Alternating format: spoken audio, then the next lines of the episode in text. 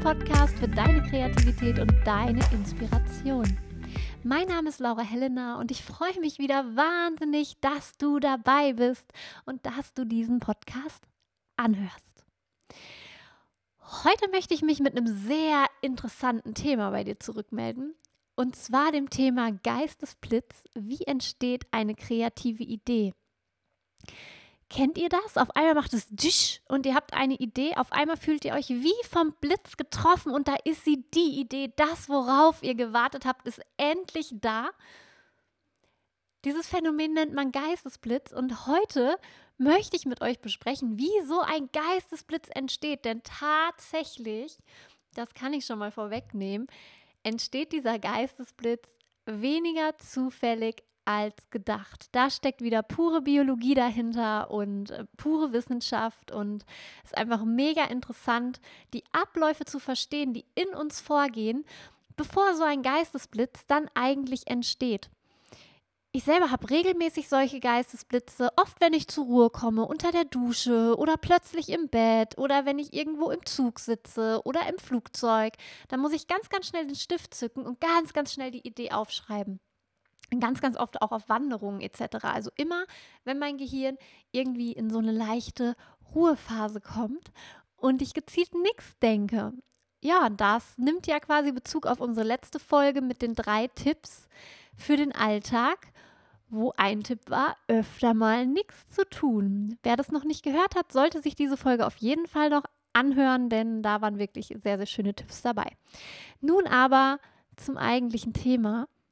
Wie entsteht eine kreative Idee? Wie entsteht der Geistesblitz?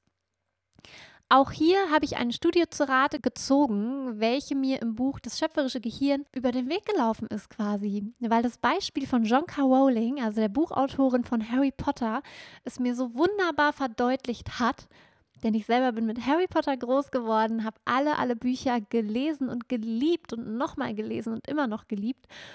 Und deswegen finde ich das Thema des Geistesblitzes ist an ihr vollzogen einfach ein wunderbares Beispiel. Denn John K. Rowling hatte sich, bevor sie 2002 die Idee zu Harry Potter fand, schon circa 20 Jahre mit dem Schreiben beschäftigt. Und die Idee zu Harry Potter kam ihr in einem verspäteten Zug nach Manchester. Ganz plötzlich und mit voller Wucht war Harry Potter geboren. Die Idee in ihrem Kopf war da. Und da findet ihr auch längere Texte in einem Interview, wo sie eben beschreibt, dass sie in einem Zug sitzt und aus dem Fenster gesehen hat, an nichts, nichts weiter gedacht hat, die Gedanken hat fließen lassen, halt eben auch froh war, dass sie jetzt endlich im Zug war, saß. Und plötzlich bildete sich vor ihrem inneren Auge Harry Potter ab, ihr Romanheld. Und plötzlich war alles geboren, die ganze Idee. Und jetzt werdet ihr wirklich, wirklich lachen, aber die Wucht, mit der Harry Potter John K. Rowling quasi überrumpelte, mag vielleicht ungewöhnlich sein, weil es wirklich sehr extrem war. Aber der Vorgang ist überhaupt nicht ungewöhnlich.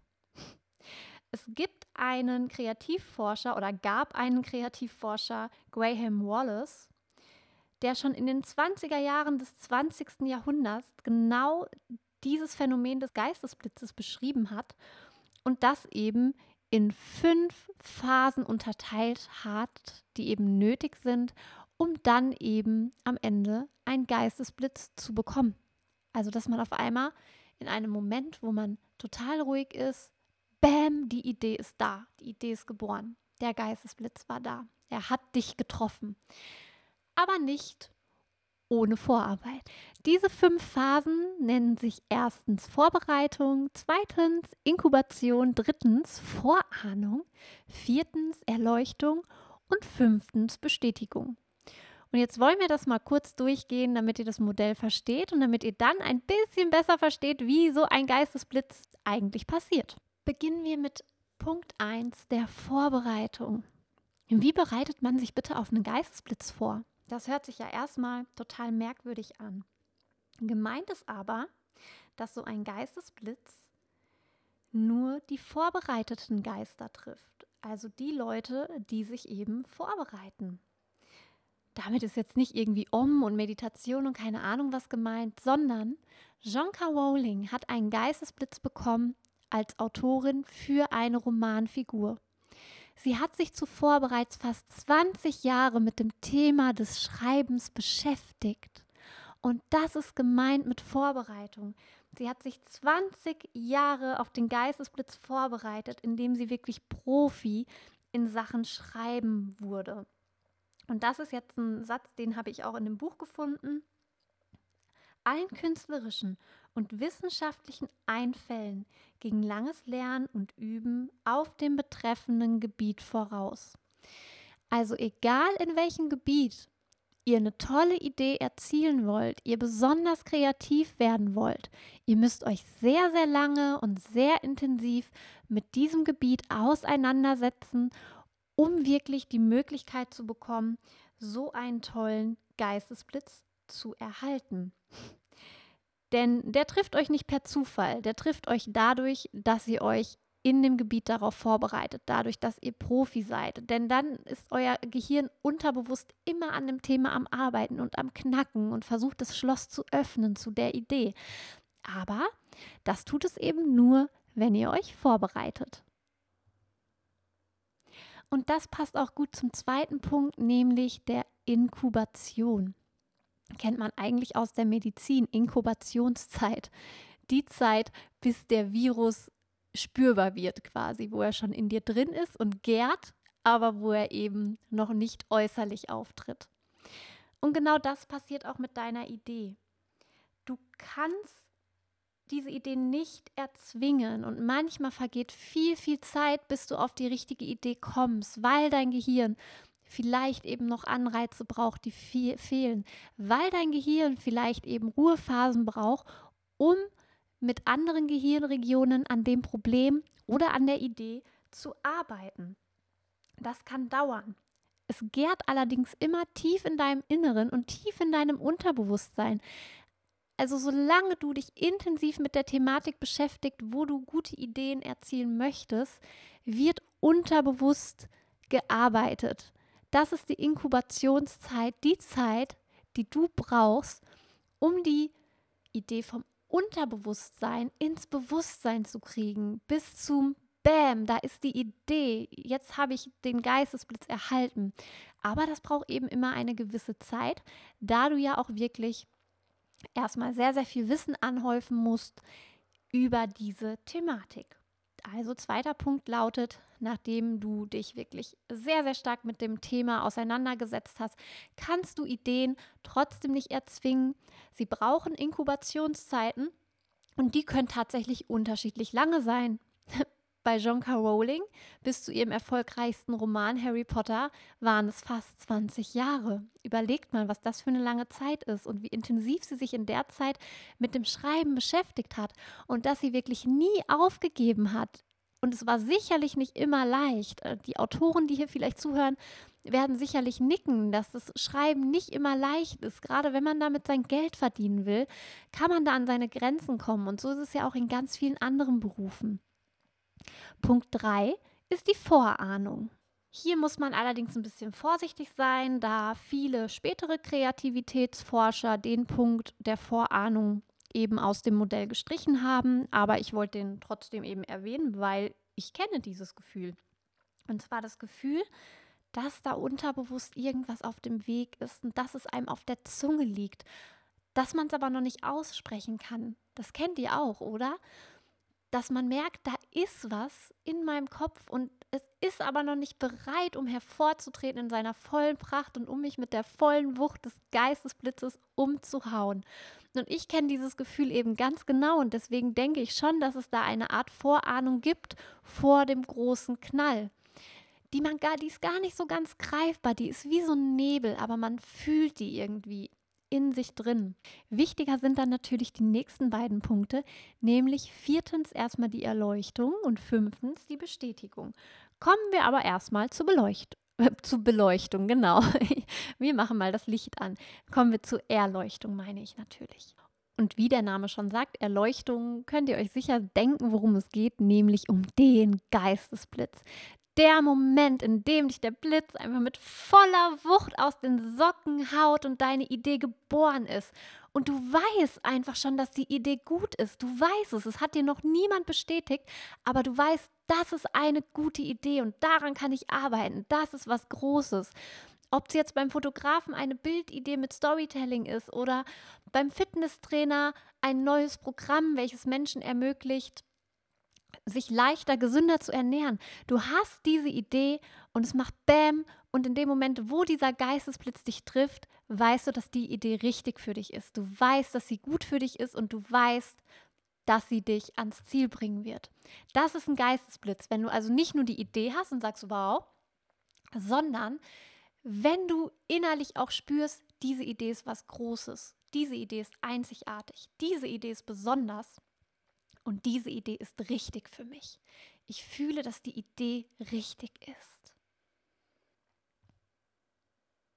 Und Nummer fünf ist dann die Bestätigung. Nicht unbedingt die Bestätigung durch andere Menschen, sondern die Bestätigung an dich selbst.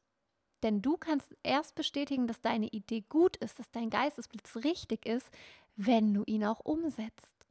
Wenn er für ewig in deinem Kopf gefangen bleibt, wirst du niemals Bestätigung erhalten, dass diese Idee wirklich die Idee ist, die gut ist und die nicht nur dich von den Socken haut, sondern vielleicht auch andere Menschen.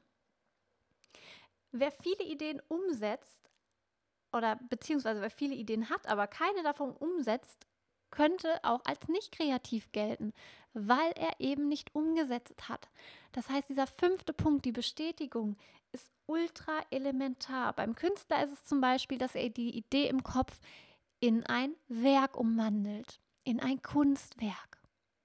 Beim Wissenschaftler ist es, dass er mit Experimenten startet, mit denen er seine Idee oder das, was er im Kopf hat, eben untermalen kann. Aber auch Wissenschaftler haben Geistesblitze, wenn sie sich mehrere Jahre oder Jahrzehnte auf einem Gebiet wirklich stark weitergebildet haben.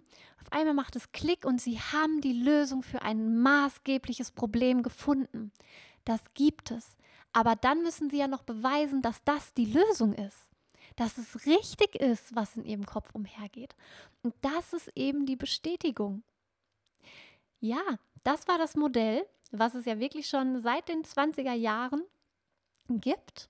Die fünf Phasen Vorbereitung, Inkubation, Vorahnung, Erleuchtung und Bestätigung.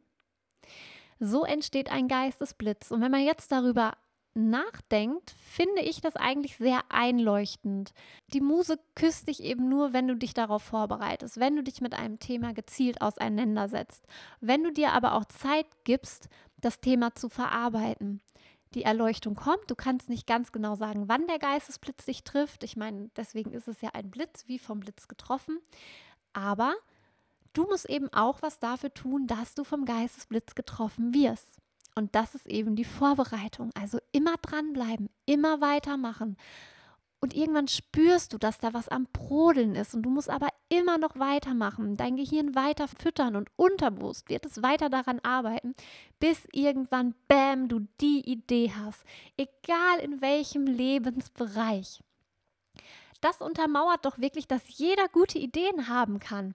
Dass hier kein Genie am Tisch sitzen muss, der andauernd von Geistesblitzen getroffen wird, weil er einfach ein Genie ist.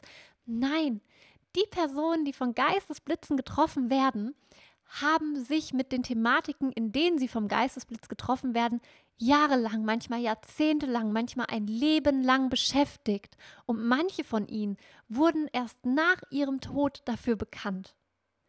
Das würde ich heute einfach mal sacken lassen, einfach mal verinnerlichen, weil es einfach wieder verdeutlicht, dass jeder von uns die Möglichkeit hat, Großartiges zu erschaffen, aber wir bekommen die Ideen eben nicht geschenkt. Wir müssen etwas dafür tun. Das soll es für heute gewesen sein. Ich hoffe, dass ihr ganz, ganz viel Inspiration aus dieser Folge mit nach Hause nehmt. Ich fand diese Thematik wirklich super, super interessant. Ich fand auch mega spannend, dass es wirklich schon so früh quasi erforscht wurde. Und dass es dann noch belegt wurde mit einer meiner Lieblingsautorinnen, das war natürlich der Knaller.